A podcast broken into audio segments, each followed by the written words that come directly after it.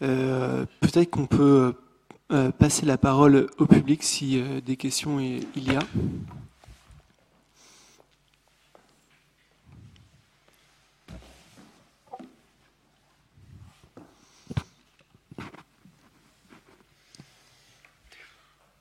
C'était un petit peu lourd. Hein Je suis d'accord, c'était un petit peu lourd. Qu'éventuellement, euh, euh, vous pourriez développer un tout petit peu, euh, Gabi, sur la, question du jugement de ces destructions de guerre. Pour vous, quelles, quelles, seront les pistes pour faire droit aux réparations pour les Ukrainiens Quel est votre avis sur le sujet? À mon avis, euh, euh, il y a déjà une cour qui s'en occupe, qui collecte des preuves euh, et qui va peut-être porter plainte, mais ça, c'est, je pense, ça se place en Allemagne, cette cour-là. et pour la cour de la haie, il faut bien sûr, et c'est ce qu'on dit aux collègues de l'Ukraine, documenter, documenter, documenter pour avoir des preuves, parce qu'il faudra des preuves. Hein, et pas juste une histoire à raconter. Hein, et c'est pour cela aussi qu'on notre collègue euh, qui est directeur du musée juif, euh, musée juif à Tchernowitz, et il nous a dit bon la guerre n'est pas encore chez nous, euh, qu'est-ce qu'on peut faire? Est-ce qu'on doit mettre nos, objets du musée juif dans un dépôt centralisé où c'est peut-être plus en sécurité? Et non, on n'a dit pas du tout, surtout disperser, mettre dans les caves dans plusieurs lieux et, euh, sortir et photographier tout de suite. Hein, parce que Tchernovitz, c'est plein de, de, belles architectures du 19e, début du 20e siècle, euh, comme aussi euh, Lemberg, tous les deux étaient de la Galicie, donc autrichiens.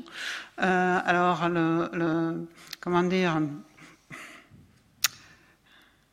l'action actuelle est préparative pour quelque chose de juridique qui peut suivre. Et si on ne collecte pas, on ne peut pas prouver. Et c'est pour cela aussi qu'il y a eu un, appel des Blue Shield. Euh, c'est une association euh, qui, met en route et qui, met en exergue euh, la, valeur de, la Convention de la haie de 1954 aussi, pour la protection des biens culturels en cas de, de, guerre conventionnelle. Euh, de mettre les Blue Shield. Et euh, ça, j'ai trouvé euh, naïf. Et c'est pour ça que j'avais conseillé de ne pas les mettre. Mais leur politique, c'était de mettre les, les, panneaux pour prouver après qu'il y avait un panneau dessus et que les soldats avaient tiré quand même pour prouver que c'était un crime. Euh, je trouve ça pas vraiment très très utile, mais bien sûr, chacun choisit euh, ses moyens.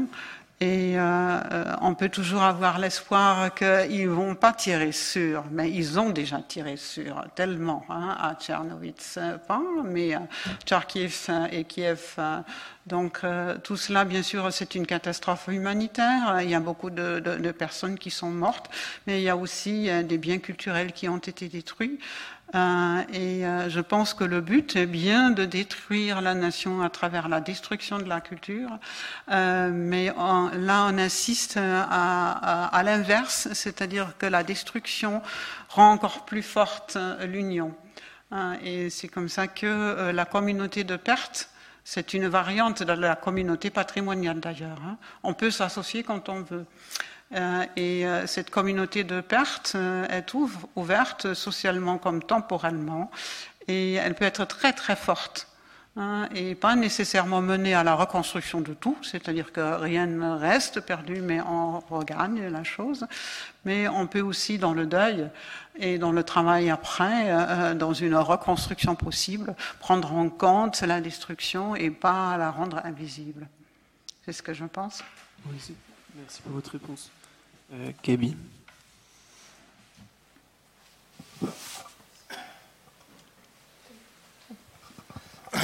Bonjour. Est-ce que vous suggérez de regrouper des communautés au niveau international quand elles ont un même patrimoine culturel immatériel? Je m'explique. Il y a les, pêcheries, par exemple, les communautés de pêcheurs en Méditerranée, espagnole et française ont exactement les mêmes fonctions, ont des textes fondateurs à peu près identiques, Et il serait facile de les considérer comme une seule et même communauté, ce qui rejoindrait ce que vous aviez euh, écrit tout à l'heure euh, derrière vous, cette notion de personne qui peut appartenir à une communauté de choix, même à l'endroit où il n'est pas. Si jamais les pêcheurs dans ces trois pays se mettent ensemble, oui, c'est pas moi qui vais le faire, mais ça sera eux, hein, et ça serait une communauté en effet, euh, construite euh, euh, à travers les pays par justement la professionnalité et la passion pour la pêche. Ça se fait déjà, je pense. Il y a comme ça des unions internationales d'amateurs de, de, de, beaucoup de choses. Alors peut-être déjà aussi pour pour euh, attraper des poissons. Mais je propose aussi de poser les questions à Ambre, parce que je trouve que cette histoire de, du, du, patrimoine submergé, c'est tellement dramatique, aussi les images étaient fortes. Euh, donc euh, on, on, voudrait autant que ce, jugement aurait été autre, mais même s'il l'avait été, est-ce que ça aurait pu empêcher le lac?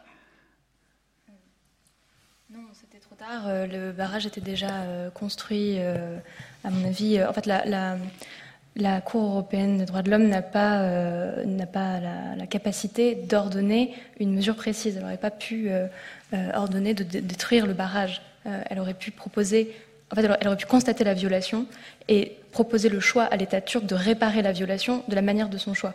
Donc aussi bien par le retrait du barrage ou par l'indemnisation.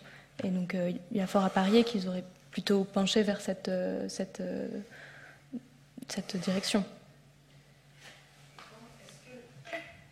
Pour poursuivre dans les, dans les mesures de, réparation, oui, oui, dans les mesures de réparation, est-ce qu'ils auraient pu, alors euh, au-delà de construire le barrage ou, indemniser financièrement, accompagner tous le, les actes de conservation et de réinstallation, financer en fait ce déplacement et des monuments en fait.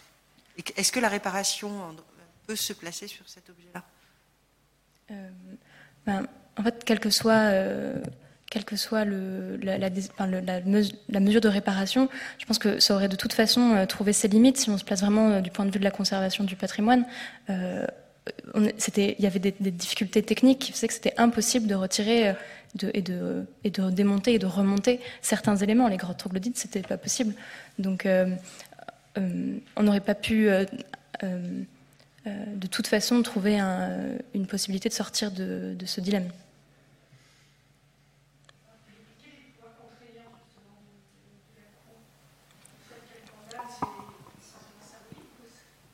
Alors, c'est n'est pas symbolique dans la mesure où elle, elle peut, si elle avait constaté la violation, il y aurait eu au moins une indemnisation si, si la, Turquie avait, avait choisi de faire ça. Mais euh, c'est euh, en effet euh, symbolique. Après, pour la contrainte, lorsque lorsque il y a une violation du droit qui est constatée, la commission, la commission des ministres se, charge de, suivre en fait la, la, réparation du droit, la réparation de la violation plutôt. et donc il y, a un suivi et dans les faits, il y a peu d'États qui, euh, échappent euh, à, cette obligation de réparation. Merci beaucoup. Peut-être une, dernière question, euh, s'il y en a une. Non, alors pas nécessairement, mais voilà, pour conclure cette journée, je tenais à, remercier chacun des participants. Je pense que tout au long de la journée, on a beaucoup parlé de, de lieux des communs, mais on a évité euh, et on, en tout cas, on a décortiqué certains lieux communs euh, sans, euh, sans tomber dans le panneau. Merci à tous pour votre implication, pour votre participation pendant cette journée d'études.